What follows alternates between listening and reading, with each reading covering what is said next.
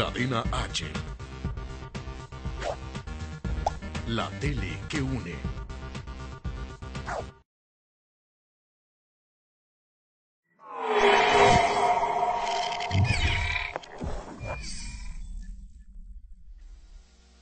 Bienvenidos a una emisión más de Más con Sergi. Muy buenas noches, gracias por estar en sintonía de Cadena H, tanto en radio como en televisión.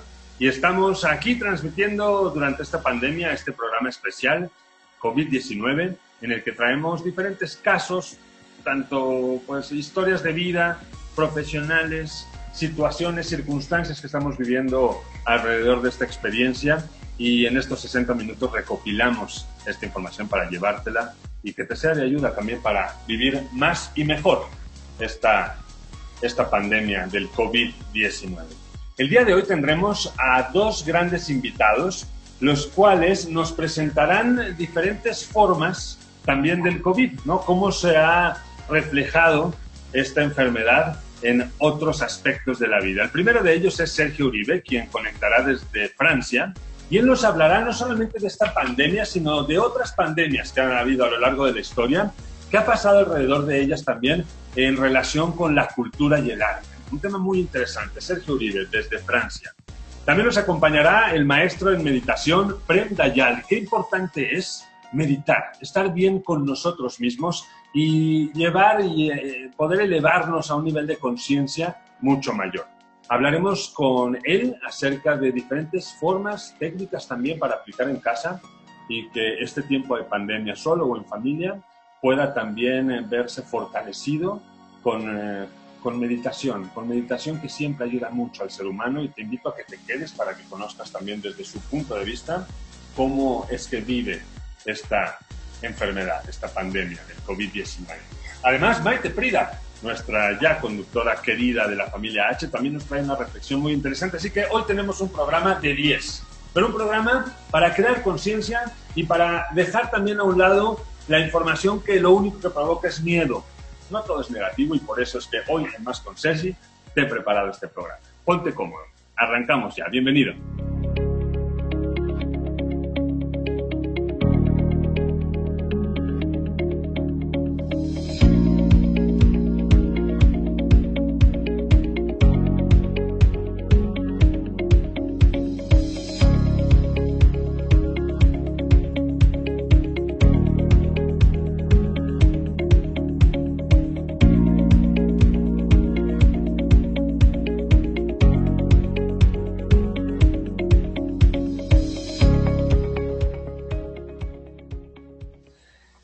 Y arrancamos más con Sergi hoy en un enlace directo hasta Francia, específicamente hasta la costa atlántica de Francia, donde está mi amigo, el gran profesional Sergio Uribe Morales. Sergio, ¿cómo estás? Hola, Sergi, muy bien, gracias. ¿Tú qué tal? Muy bien, pues bueno, viviendo esta, esta pandemia, este aislamiento social que las autoridades nos han solicitado. Tú también en Francia, ¿cómo estás viviendo todo esto? ¿Cómo se vive allá el COVID-19? Cuéntame confinado también desde el 17 de marzo, como toda la gente. Anoche el presidente de Francia dio un mensaje donde inicialmente se contempla que gradualmente la gente pueda salir a las calles a partir del 11 de mayo, pero de manera muy gradual se piensa que primero abrirán las escuelas, pero no así restaurantes, bares, y todo dependerá de la evolución de la, de la enfermedad y si se logra batir la curva. Eso será decisivo en los próximos días.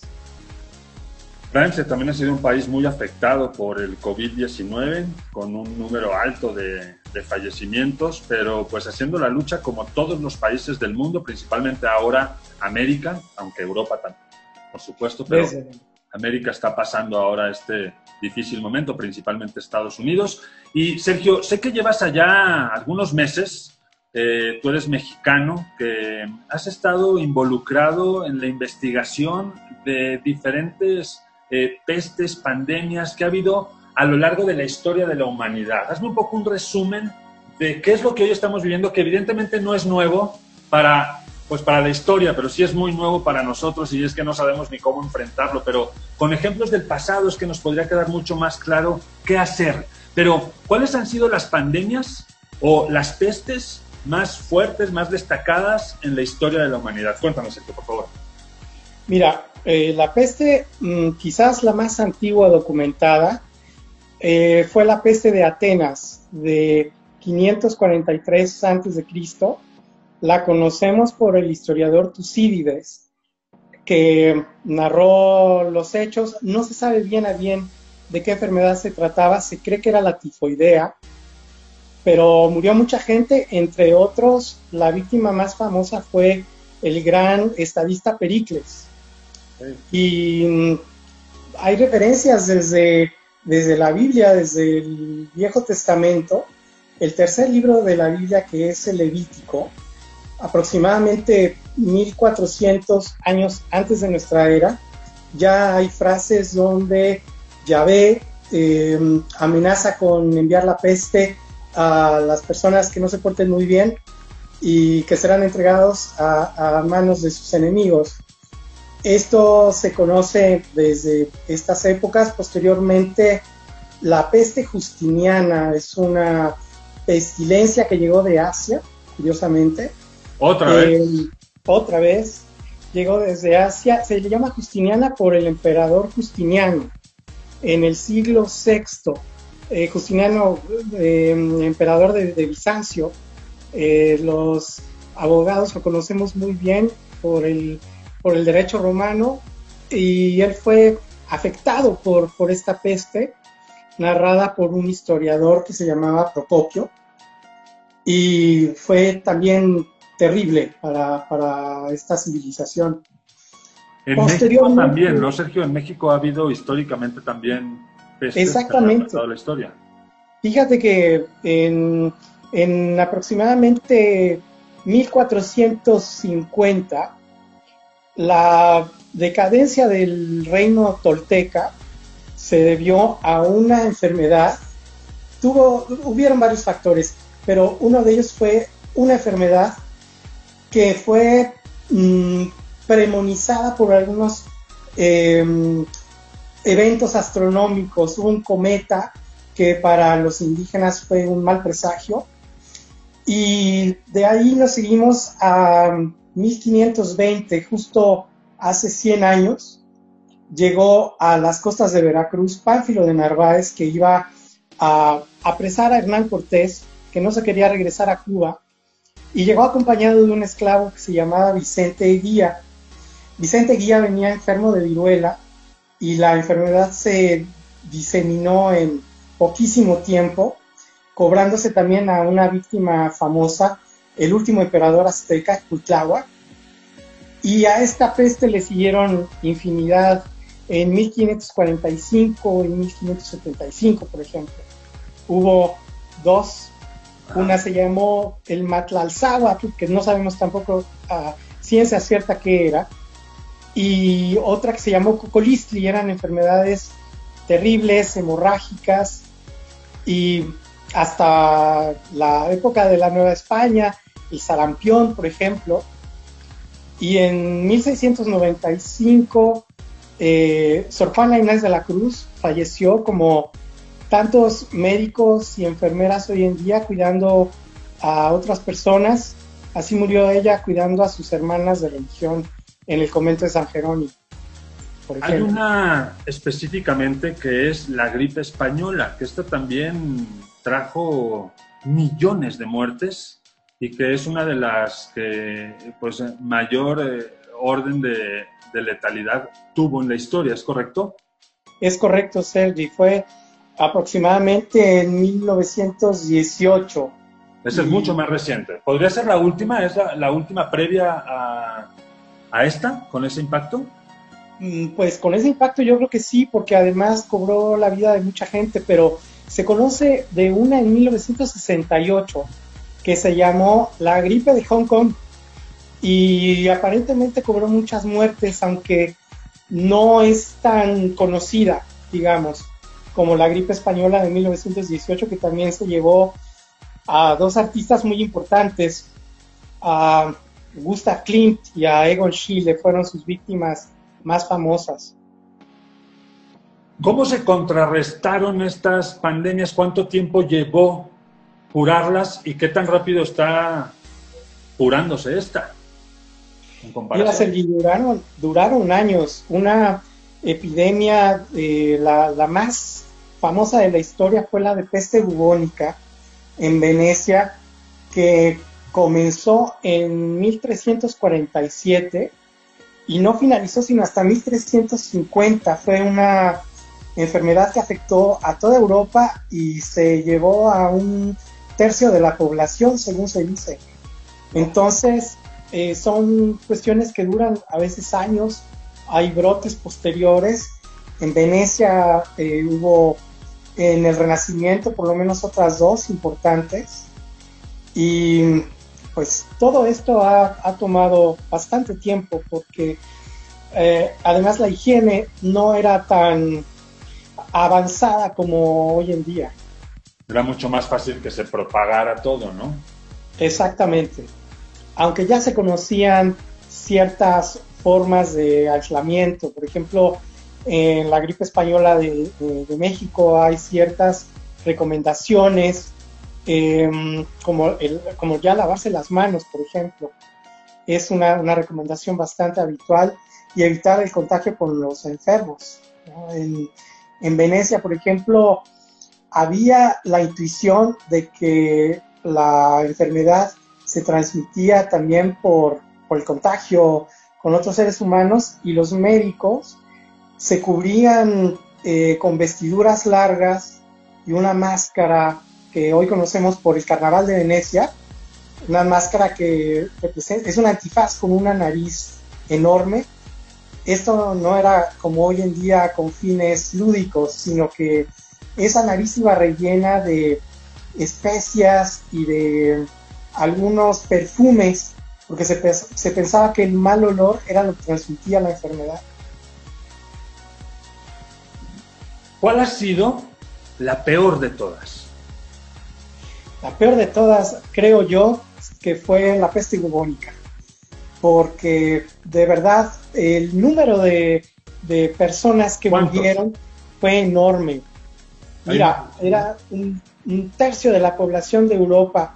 Se dice que la Edad Media comenzó con una peste, que fue la peste justiniana de la que hemos hablado, y terminó con la peste bubónica de 1347 y que dio lugar posteriormente al Renacimiento.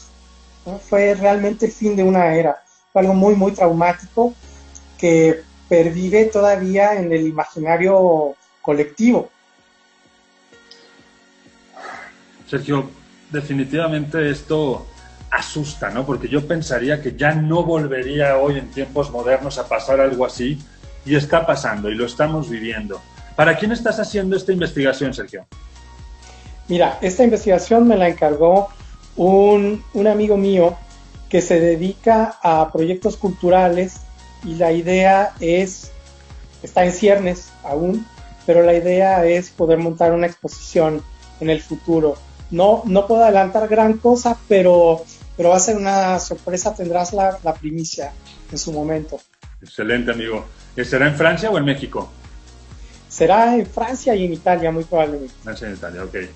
Bueno, nos vamos a ir a un corte. Al regresar, me gustaría también platicar contigo, Sergio, que has estudiado profundamente el tema, cómo después de las pandemias también hay grandes oportunidades, hay mucho crecimiento, hay mucho desarrollo y específicamente el arte y la cultura también han tenido y han sufrido enormes cambios después de este tipo de vivencias. Me gustaría que me contaras qué es lo que históricamente me puedes hablar al respecto. ¿Es posible?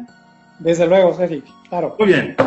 Pues desde la costa atlántica, ¿hay una ventana por ahí? ¿Me podrías enseñar un poquito de Francia? por supuesto, con mucho gusto. A ver, ¿hay Mira, tengo, la calle? Tengo la suerte de tener un balcón para este confinamiento. Ah. Entonces, a las 8 eh, salgo a aplaudir al personal sanitario con todos los vecinos. Esta es la plaza. Hoy está vacía. Wow, sola, totalmente sola. Totalmente sola. Qué bonito. Es muy bonito. Estás a dos horas y media de París, más o menos, ¿no? Sí, en tren, en tren, Sergio. Y aquí podemos escuchar las campanas de la catedral que ahora están dando la hora. Esto es una, una probadita de lo que de, lo, que, es esta, esta, ciudad de Nantes, donde, donde estuvieron los duques de Bretaña. Hay un castillo donde vivió Ana de Bretaña, que fue reina de Francia dos veces. Entonces, eh, esto es una, una probadita de lo que, de lo que pueden ver aquí. Padrísimo, Sergio. Bueno, pues nos vamos a ir a un corte. Al regresar me gustaría seguir hablando de la historia, que es la información que tú nos estás brindando, muy interesante, porque la historia da también consejos, da tips, da soluciones para lo que hoy debemos también implementar para vivir esto que la humanidad está hoy por hoy viviendo y que definitivamente aún no hay una fecha final, pero parece ser que se acerca. Ya hay países en Asia que han logrado salir del confinamiento. Vendrá ahora Europa, posteriormente América. Y nos importa y valoro mucho la información que nos estás compartiendo, Sergio, porque aprender de esto también es aplicar conocimientos y poder hacer un mejor papel y tener un mejor resultado ante una situación tan adversa. Vámonos a un corte, Sergio, y al volver, Francia y México conectados a través de Más con Sergi en Cadena H, la tele y la radio que unen. No se vayan.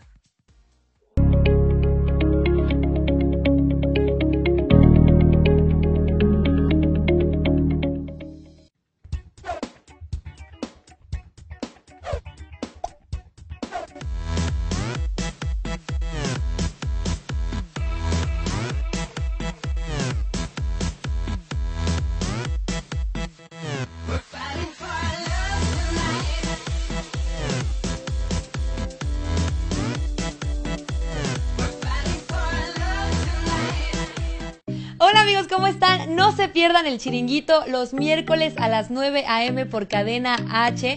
Yo soy Sandy Dueñas, vamos a estar en la sección de Dueña de tu Salud y nos estamos viendo aquí en el chiringuito.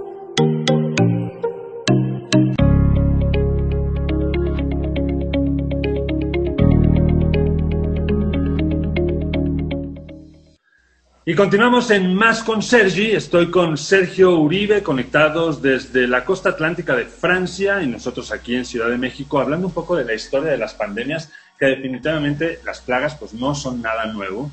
Estamos entendiendo cómo enfrentarla, ha sido muy duro para toda la humanidad, pero la realidad también es que después del caos precede la creación. ¿Es correcto, Sergio? Es correcto. El caos precede a toda creación es, así se creó el universo, ¿no? se, dice que antes del Big Bang mm, existía la nada, no existía el tiempo ni el espacio. Entonces, eh, hay una frase muy hermosa de, Nietzsche, el filósofo alemán, que dice que para, em, que para poner en el cielo una estrella danzante hay que tener un caos dentro de sí eh, los, artistas lo han sabido muy bien.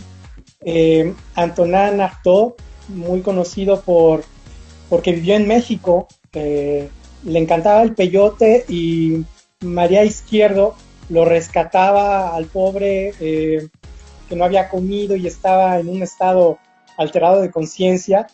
él decía que nadie había esculpido, escrito, pintado, si no es para salir de su propio infierno. Entonces es muy cierto esto, este, este tópico de que todas las crisis pueden generar algo positivo y pueden generar momentos de mucha creación. Y además nos obliga a hacerlo, ¿no? Porque hoy estamos confinados, hoy es momento también de crear, de unir, de redescubrir. Así que no es para menos. Em, Sergio, Sé también que el arte ha ido siempre muy de la mano de este tipo de movimientos y de pandemias y de enfermedades, puesto que se han desarrollado posteriormente eh, temas muy interesantes. ¿Cómo, ¿Cómo, lo vinculas?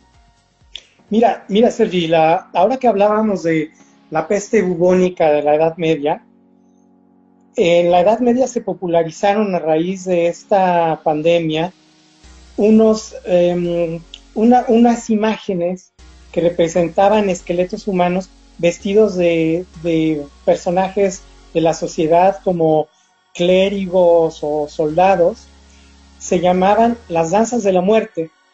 a veces eran acompañados de algún verso, de alguna poesía en rima, y esto dio pie para que en la pintura, sobre todo, se representaran lo que se conoce como los triunfos de la muerte. Uno de los ejemplos más bellos está en el Camposanto de Pisa, en Italia. Es una de las mejores obras del Trecento italiano. Eh, ahí se representa un triunfo de la muerte. Y este tema del triunfo de la muerte fue también tomado por Peter Bruegel el Viejo. Hay un cuadro, uno de mis favoritos del Museo del Prado, representa una composición llena de calaveras que están atacando a los seres humanos. Y es un cuadro que te cuenta muchas historias. En una esquina ves a un rey que está coronado y con su capa de armiño, pero está en el suelo y una calavera eh, le está cortando el cuello.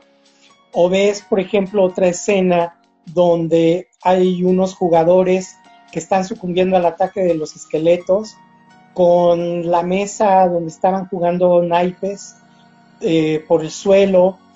Hay otro personaje muy valiente en el mismo cuadro que está dispuesto a hacer frente a los atacantes con su espada. Pero en una esquina del cuadro hay una pareja de enamorados. Ella está cantando y él está tocando el laúd y son los únicos personajes del cuadro que están impasibles ante tanto horror que los está circundando, que es una manera de decirle a la muerte, tú no nos vas a vencer. Esto viene desde los míticos cuatro jinetes del apocalipsis. Esto es una imagen muy arraigada en el imaginario colectivo. Y estos cuatro jinetes se caracterizan por representar un anuncio del fin de los tiempos. En la historia de la humanidad ha habido muchos apocalipsis. Han sido fines de una era. El mundo ha seguido, pero cada fin de una era está anunciado por cada uno de estos cuatro jinetes que en el Apocalipsis de San Juan son representados por un caballo blanco, un caballo negro un caballo rojo y un caballo amarillo. El caballo amarillo es el jinete de la peste propiamente. Y este jinete ha sido representado desde Rufino Tamayo en unas litografías que forman parte del Munal en México. Está el caballo amarillo cabalgado por la muerte, pero ha habido muchas otras representaciones. Hablábamos de la peste de Atenas. Hay un cuadro muy famoso de 1652 de un pintor flamenco llamado Mijael Svers, donde ves en el suelo a los enfermos postrados, pero a los más valientes yendo a auxiliarlos, a rescatarlos. Eh, existe... Hay escultura, fotografía, música. Hay cine también, hay cómics. Eh, por ejemplo, la serie de los X-Men, eh, estos famosos Marvel Comics que dieron lugar a una saga cinematográfica, tienen a cuatro personajes mutantes y uno se llama Plaga, precisamente. Eh, Plaga muere bajo los escombros de una pirámide y esto da mucha esperanza hoy en día. Si Plaga murió aplastado, sabemos que esta peste no va a durar para siempre. Así que existe en el imaginario colectivo, en la literatura. Eh, Manzoni eh, es uno de los eh, autores más importantes de la literatura italiana. Su novela Los novios es, junto a la Divina Comedia, una de las lecturas obligatorias para todo niño en Italia. Él narra la peste de 1630, que igual que los toltecas de el 1400, vieron señales en el cielo. Casualmente esa peste se gesta en la actual Lombardía, en la región de, Milán y específicamente en Bérgamo, que es la ciudad más afectada por la pandemia al día de hoy. Manzoni te cuenta lo mismo que está sucediendo hoy, lo mejor y lo peor de los seres humanos. Cómo cuando la gente se confió, salió a festejar el nacimiento del primogénito del rey Felipe IV, rey de España, que en esa época el milanesado formaba parte del imperio español. Entonces la gente salió a festejar el nacimiento de, del hijo del rey y hubo un contagio. Eh, y después hubo eh, la idea de que una procesión en honor a San Carlos Borromeo, arzobispo de Milán, iba a curar la pandemia. Y esto provocó todavía muchos más, muchos, muchísimos más contagios.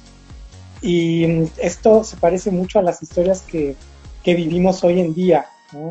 Hablando, por ejemplo, de la gripe española, eh, una de las mejores novelas en lengua española del siglo XX, según el periódico El Mundo, se llamó Los Cuatro Jinetes del Apocalipsis de Vicente Blasco Ibáñez. Esto le dio fama y fortuna al grado de que en México el presidente Carranza lo invitó a visitar eh, México y se hicieron dos adaptaciones cinematográficas también. Y Albert Camus... ¿Qué se ha hecho? ¿En México hay también eh, historia de esto? En México no ha habido tanto, salvo la los ejemplos que te comentaba de Tamayo, pero sí se comenta, por ejemplo, la epidemia, la epidemia de viruela del 1520 se ilustra en el Códice Florentino. Ahí se pueden ver las ilustraciones de los enfermos con las erupciones siendo auxiliados por, por otras personas. Esto es muy, muy característico. Y también, bueno, ha habido representaciones de de los santos protectores de la peste, como San Roque. San Roque eh, a San Roque se le conoce más por un trabalenguas popular que dice el perro de San Roque no tiene rabo porque Ramón Rodríguez se lo ha robado. lo del perro de San Roque es muy curioso. San Roque era un hombre que ayudaba a los enfermos en la peste de Venecia, pero se contagió y cuando se contagió, él voluntariamente se fue al bosque para no contagiar a nadie. Y dice el geógrafo que un perro le llevaba un pan todos los días para que no se muriera de hambre. Entonces San Roque se cura y en honor a él en Venecia se erige un hospital, el Hospital de San Roque, que ayudó a la atención de muchas personas en las, en las pestes sucesivas, sobre todo en la de 1575. Así que ha sido muy interesante. Sin duda, Sergio, pues prácticamente el tiempo se ha terminado, pero mm, ¿con qué concluimos, Sergio? ¿Qué mensaje nos das desde Francia con relación a toda la historia, todo lo que has estudiado de estas pandemias, del arte también que ha habido y la cultura alrededor de, estas vivencias? Em, ¿Qué mensaje nos puedes dar a todos los mexicanos en este momento después de lo que has estudiado, de lo, cómo ha reaccionado el mundo ante situaciones similares a la que vivimos hoy? Mira, Sergi, yo creo que eh, hay que quedarnos con un, mensaje de esperanza. Así como en la historia y en la historia del arte vemos que en estos casos tan dramáticos también sale a relucir lo mejor del ser humano, el altruismo, la compasión, la solidaridad.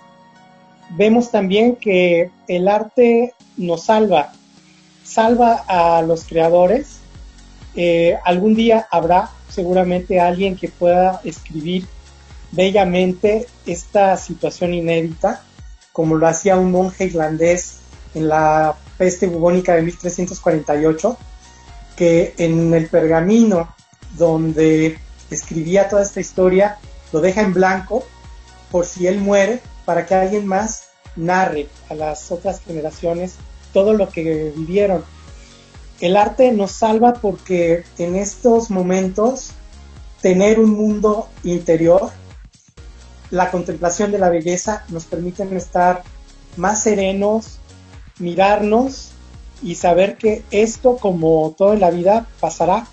Y como los jóvenes enamorados de la pintura de Bruegel, eh, esta belleza que a ellos les produce la música equivale también a triunfar sobre la muerte, a decir, gracias a la belleza trascendemos la muerte y las enfermedades. ¡Wow! Qué interesante, me encantó. Gracias Sergio por esa conclusión. Las redes sociales de Sergio están apareciendo en pantalla también para quien quiera más información al respecto desde Francia, Sergio seguramente podrá ayudarnos a conocer más y mejor todo lo que está pasando alrededor de este COVID-19. Y hay que agradecer también juntos, Sergio, a nuestra amiga Alejandra Matiz, quien hizo posible también este enlace. Un saludo a Alejandra, un, saludo muy cariñoso. Y gracias a ti. Llegamos en contacto. Me gustaría que en unas semanas volviéramos a hablar y me dijeras cómo ha seguido avanzando la investigación y qué debemos seguir aplicando en México para llevar seguramente la que será ya la fase 3. Desde luego, creo que como llevamos unas semanas de ventaja, lo que ocurra aquí en Francia será también muy ilustrativo para lo que la gente puede hacer en México. Así que encantado, cuando quieras, con mucho gusto. Sergio, te mando un saludo desde el corazón y que vaya todo muy bien, cuídate mucho y nos vemos pronto por acá, ¿de acuerdo? Un abrazo y cuídate mucho tú también, por favor.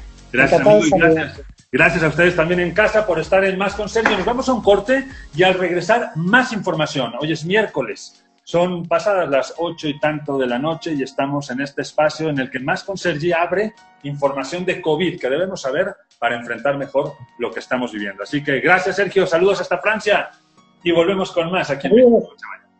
Hasta pronto. Chao.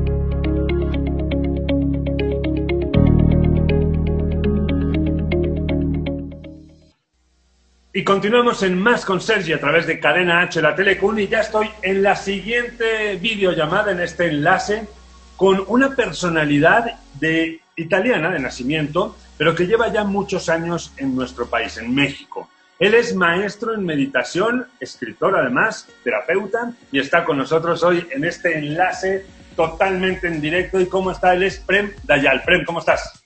Muy bien, Sergio. Gracias por invitarme. Al contrario, gracias a ti, bienvenido y desde la posición que hoy tienes, Dayan, me gustaría pues que nos hablaras un poco acerca de esto que estamos viviendo, de este COVID-19. Em, como maestro de meditación, me gustaría más adelante también que me dieras algunos tips para saber qué podemos hacer en casa ahora que estamos confinados. Pero más allá de eso, ¿tú crees que una contingencia como esta, Dayal, es una oportunidad? Es seguramente una grande oportunidad y espero que la humanidad se dé cuenta y tome esta, use esta oportunidad.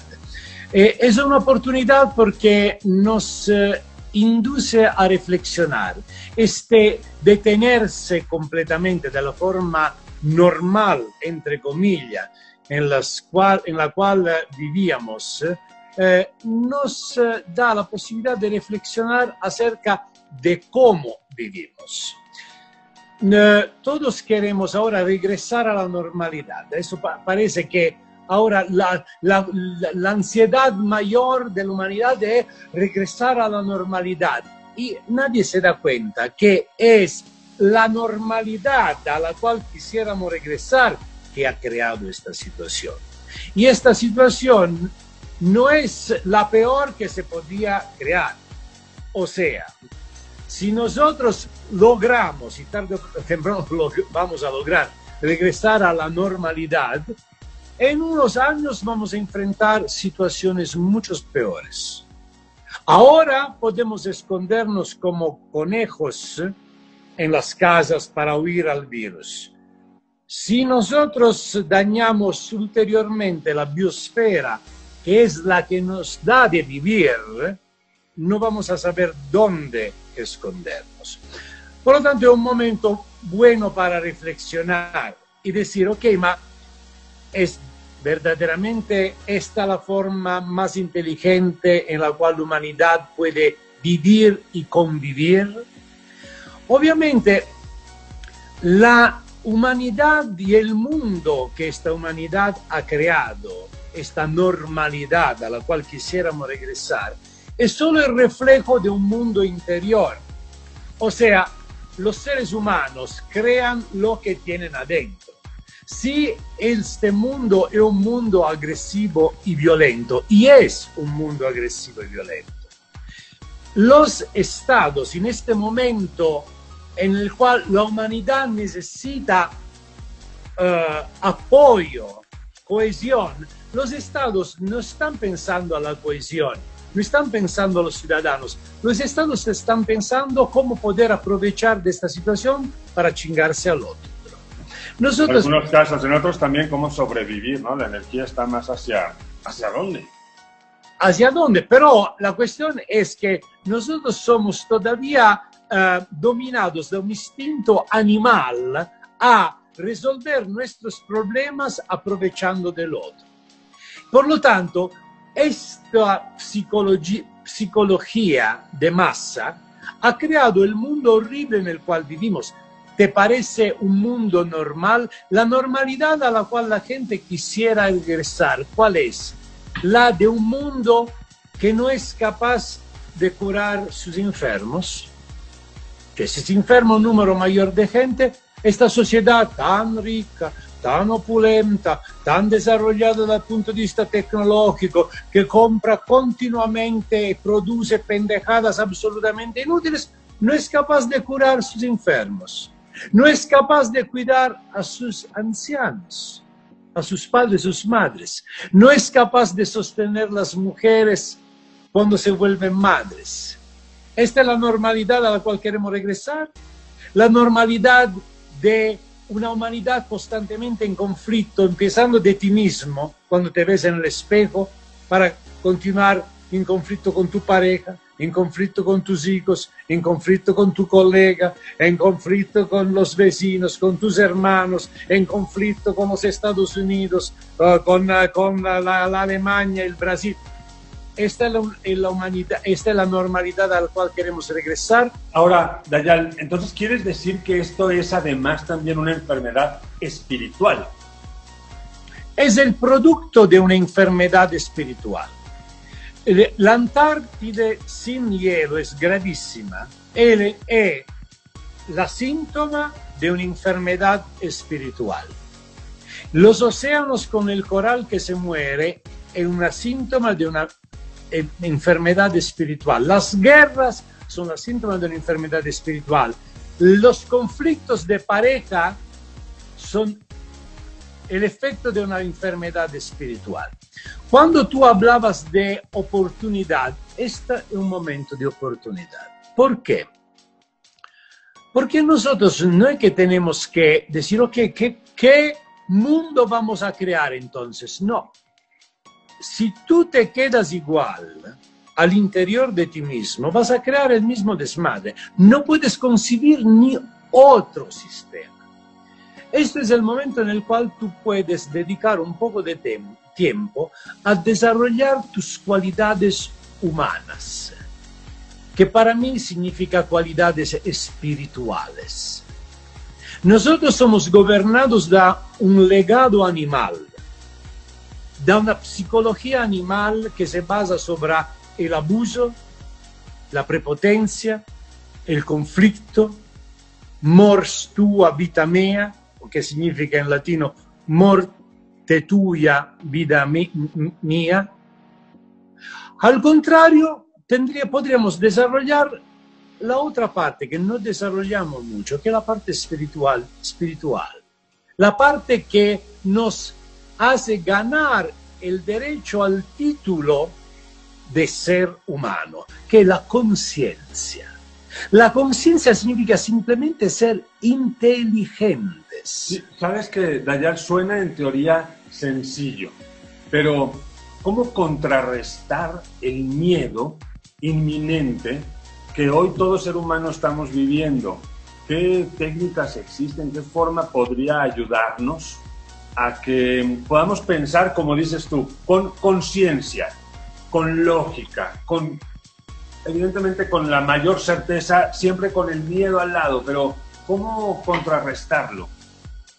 Mira, tú uh, me has presentado como maestro de meditación y efectivamente soy un maestro de meditación y me he ganado este título simplemente desarrollando la maestría que cualquier persona de inteligencia normal, como soy yo, puede desarrollar cuando tú practicas un arte por casi 35 años.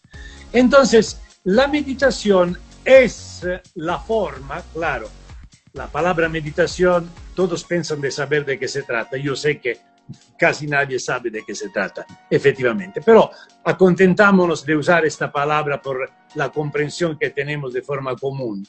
La meditación es la forma o la herramienta, la técnica, el espacio de conciencia que da origen, que alimenta nuestra parte espiritual, nuestra inteligencia. Cuando, y nuestra madurez. Tú me hablas del miedo. El miedo es natural, o sea, es parte del ser humano, pero es tremendamente idiótico dejarse manejar del miedo. Un ser humano que se deja manejar del miedo es simplemente una persona infantil. Tú puedes sentir miedo y no perder la lucidez y enfrentar la realidad por lo que es. Si, tú entras en pánico, tu inteligencia se nubla. No vas a tener los recursos que se necesita para ver de forma inteligente, madura, la situación por lo que es y encontrar respuestas. Una persona madura sabe que la muerte es parte de la vida. Esto es todo. Tú imagínate, si no hubiera la muerte, la vida sería imposible de vivir.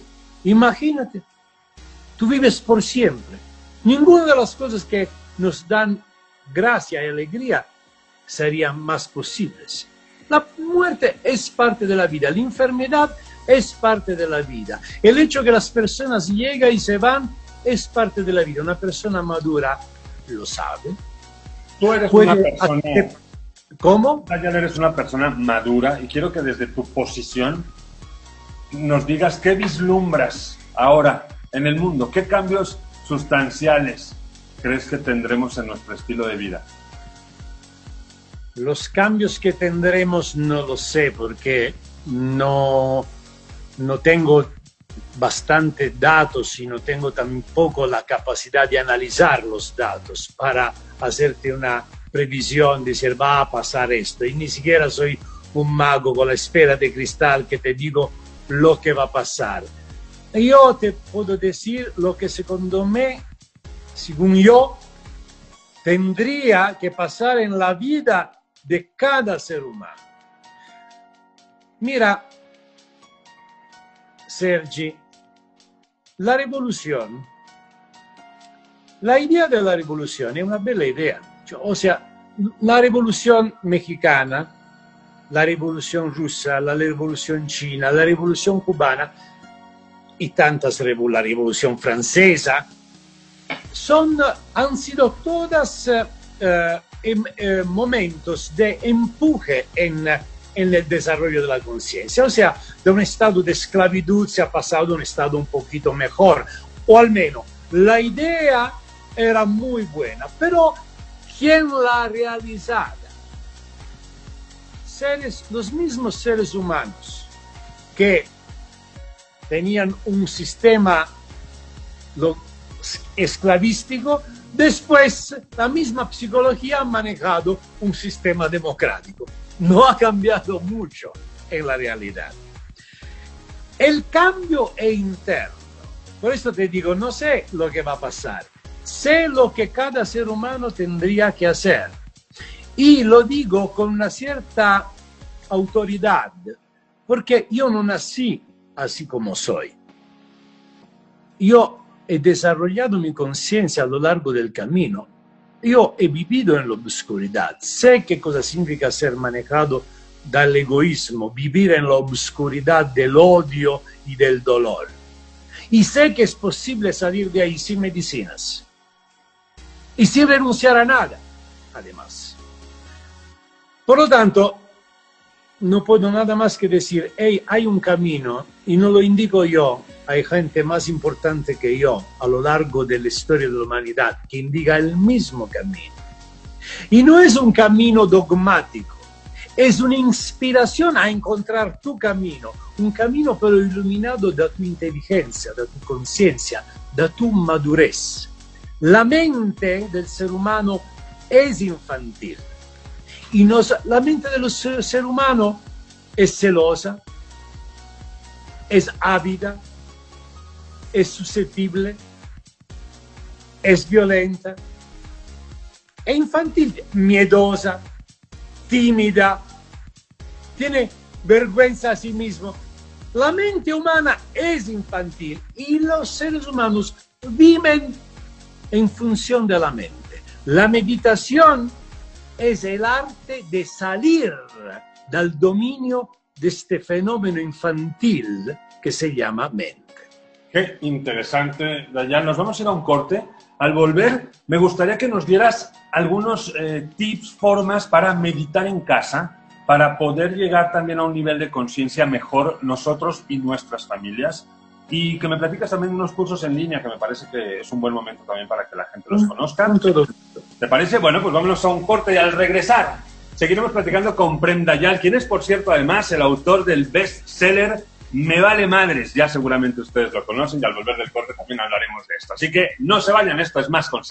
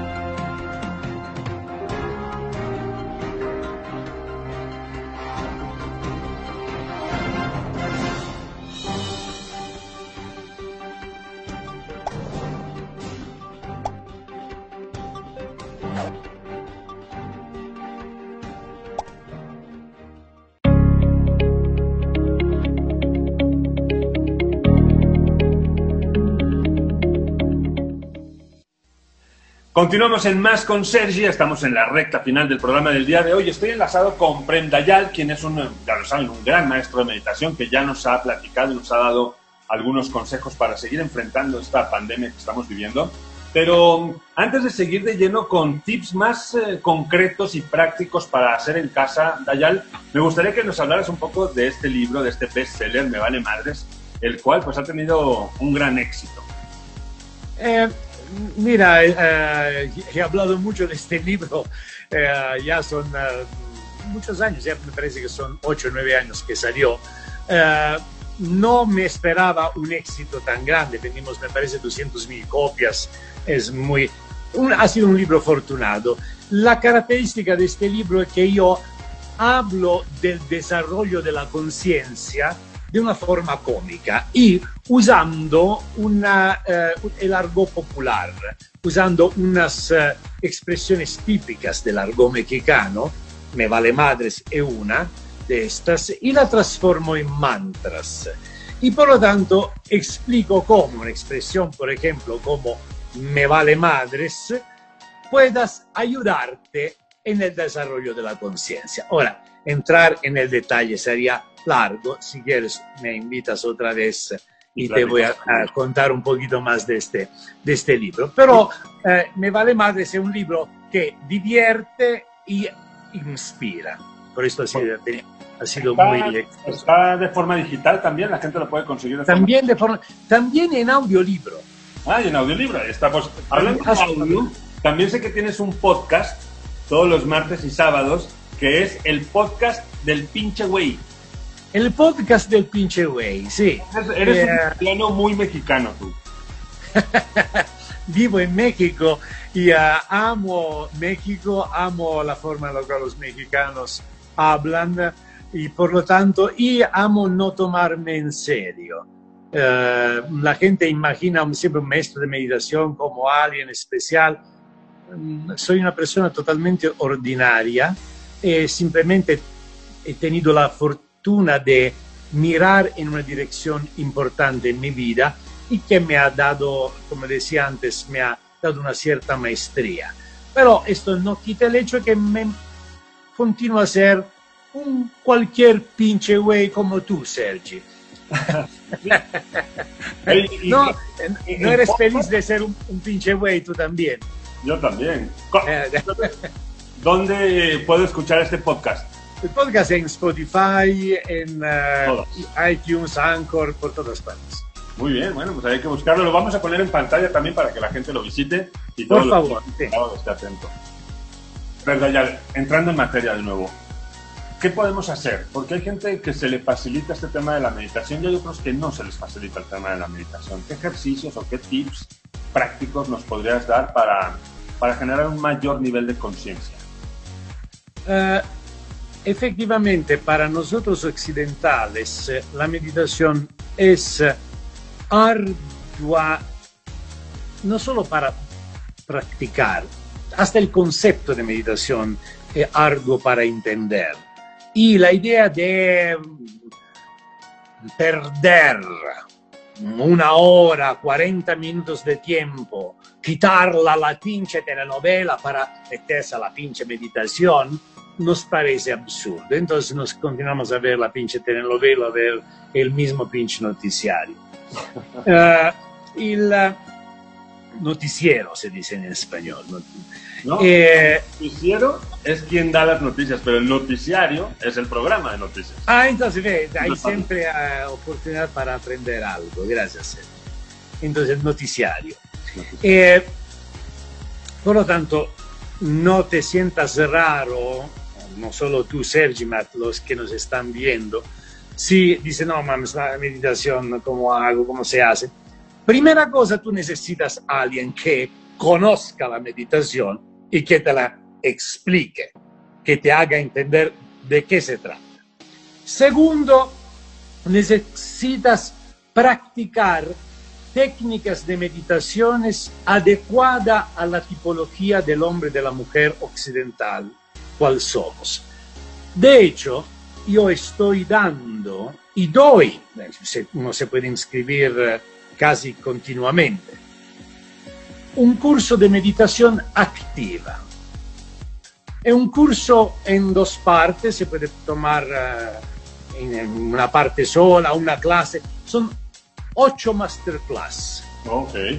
¿Online? En las cuales enseño cuatro técnicas de meditaciones y más que todo, no es tanto que tú conoces la, técnica, se trata de entender el arte, de cómo se usan, para qué tú usas esta técnica, qué cosa produce en ti y cómo esta, este ejercicio pueda tener un efecto práctico en tu vida, pero sino para que meditas. Tú, la meditación es como un ejercicio que tú haces en gimnasio. Tú vas al gimnasio, haces ejercicio, te vuelves más fuerte, más sano, más, más delgado, lo que sea. La meditación es lo mismo. Tú haces el ejercicio para volverte un poco más consciente, silencioso, pacífico, armónico, maduro, sabio, etcétera, etcétera. Pero tienes que conocer el arte de cómo llevar esto a tu vida. Esta es la segunda cosa. La tercera cosa, se necesita un poco de paciencia. Todas las veces que tú haces algo nuevo, al principio dices, no, mamá, no, maestro, no es para mí. Eh, es, esto es, uh, si te rindes a la primera, si cuando eras niño te hubiera rendido la primera, no hubiera aprendido a caminar. Pero la meditación sí es para todos, Dayan. Absolutamente para todos. Absolutamente para todos los que, tienen la inquietud de no arrastrarse por la vida simplemente esperando que la muerte te quite los problemas que te agobian. Es para todos los que conciben la vida como una oportunidad para realizarse, ser felices, compartir lo que tienen, descubrir lo que tienen adentro y poderlo compartir con los demás. Para esta gente es la meditación y potencialmente todos somos así.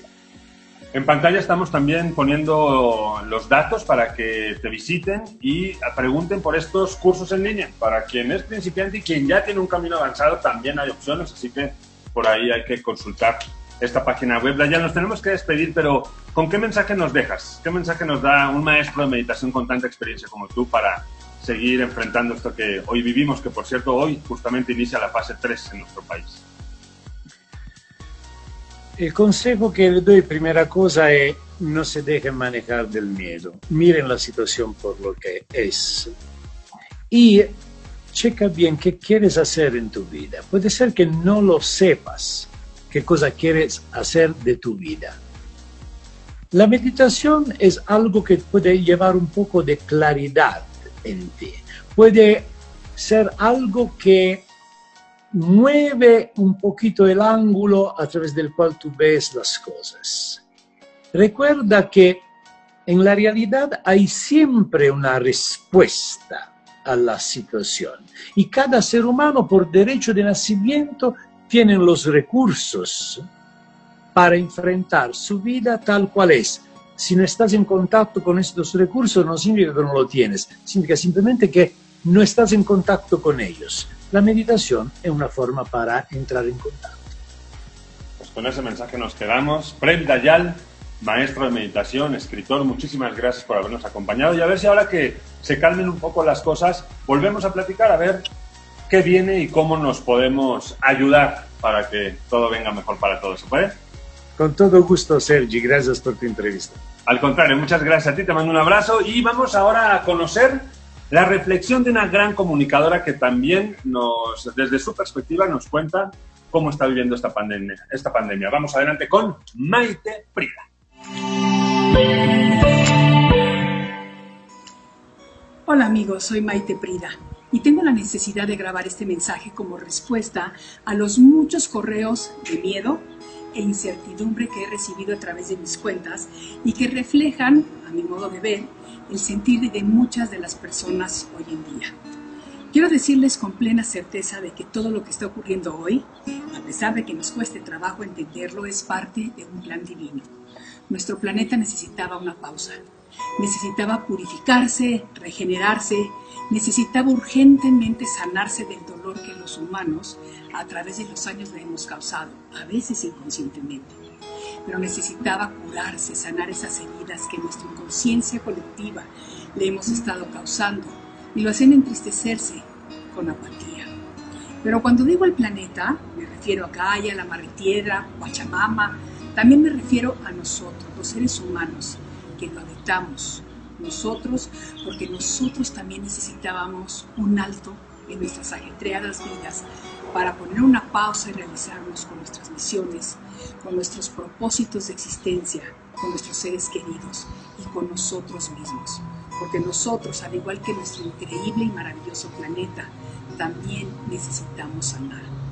Fíjense que los pulmones de la Tierra necesitaban regenerarse de oxígeno, liberarse de la asfixia que nos estaba llevando a respirar aire contaminado, toxinas, pero de la misma manera que nuestro cuerpo físico mental y emocional necesitaba un respiro a la toxicidad que estábamos viviendo. Tenemos grandes avances en la tecnología, pero esa tecnología que nos acercaba a quienes estaban lejos, también poco a poco nos fue alejando de aquellos a quienes tenemos cerca y con quienes el contacto físico se ha ido dañando.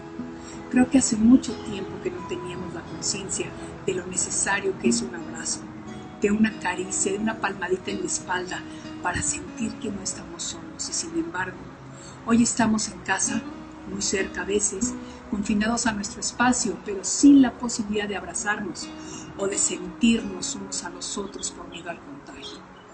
Nuestros cielos necesitaban volver a brillar, a purificarse, a mostrar su verdadero color y nuestra cabeza necesitaba también hacer lo mismo, cambiar nuestras prioridades, recordarnos lo que verdaderamente es valioso, porque nosotros al igual que nuestra madre tierra, ya necesitamos una limpieza profunda, una transformación, un reajuste de prioridades. Hoy por hoy no necesitamos culpar a nadie. No importa en dónde ni cómo se originó este virus. No importa quién lo tuvo inicialmente y si lo contuvieron o no. Para nuestro propósito transformador, eso es realmente irrelevante. Lo que importa es darnos cuenta de lo vulnerables que somos es darnos cuenta de que algo totalmente fuera de nuestro control ha podido hacer con nosotros como sociedades, como países, familias, como individuos, algo increíble. Lo importante es crear conciencia de cómo algo de lo que no tenemos control, que ni siquiera podemos percibir a simple vista, ha logrado paralizar naciones completas, a pesar del dolor y el caos, pero nos está transformando. A final de cuentas llegará el momento en que nos demos cuenta de que este virus es una bendición, por difícil que parezca. Representa un gran cambio para el planeta y para nosotros como humanidad. A pesar del miedo que ha infundido a niveles masivos, podemos estar seguros de que la naturaleza está contenta, de que nuestro planeta está volviendo a brillar, de que hay un grado significativamente menor de contaminación a nivel global, de que los pájaros vuelan libres y cantan, los árboles están floreciendo y sus frutos llenos de vida tienen la capacidad de nutrirnos. Los peces en el mar se siguen reproduciendo y han podido nadar en aguas claras y transparentes, en donde por años había reinado la oscuridad. A pesar de todo, amigos, la vida es maravillosa y no nos podemos quejar. No podemos darle a este virus el poder de paralizarnos y de asustarnos. Debemos de darle la energía de agradecimiento, cambio y transmutación, porque algo supuestamente tan insignificante al ojo humano ha tenido la capacidad de paralizar al mundo y de ayudarnos a reencontrarnos con nuestra capacidad de amar, nuestra capacidad de sentir y de pensar. Y a final de cuentas, la muerte es la consecuencia natural de la vida y lo único que realmente poseemos nosotros es nuestro momento, nuestro ahora, nuestro presente, este espacio y tiempo en el que hoy por hoy nos encontramos y que debemos agradecer y aprovechar. La vida comienza en el amor y debe terminar igual. Veamos este momento como una gran oportunidad transformadora, una oportunidad de cambio, una pausa forzada, pero para realinearnos con nuestro verdadero significado en la vida. Aprovechemos este tiempo de calma para reencontrarnos con nuestro ser interior, para relajarnos, para meditar y para engrandecer nuestro espíritu, que a final de cuentas es lo único que va a trascender en algún momento. Aprovechemos este tiempo para reconectar con nosotros mismos y con nuestros seres amados, para apreciar y reconocer y honrar a nuestra Madre Tierra, a nuestro planeta, para volver a reír con las pequeñeces de la vida y para volver a amar, a amarnos a nosotros mismos y amar a los demás, añorando ese momento en que el contacto humano vuelva a ser algo único, mágico especial. Soy Maite Prida. Mucha luz. Muchísimas gracias a Maite Prida por esta excelente reflexión acerca de estos difíciles momentos que estamos viviendo a nivel mundial. Y por cierto, próximamente esperen a Maite Prida con una nueva producción a través de esta pantalla. Ya les contaré, ¿de acuerdo?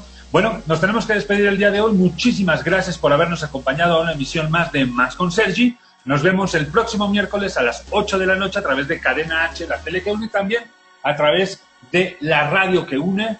Atención a los horarios y a las respectivas repeticiones. Muchísimas gracias, soy Sergi Más. Muy buenas noches.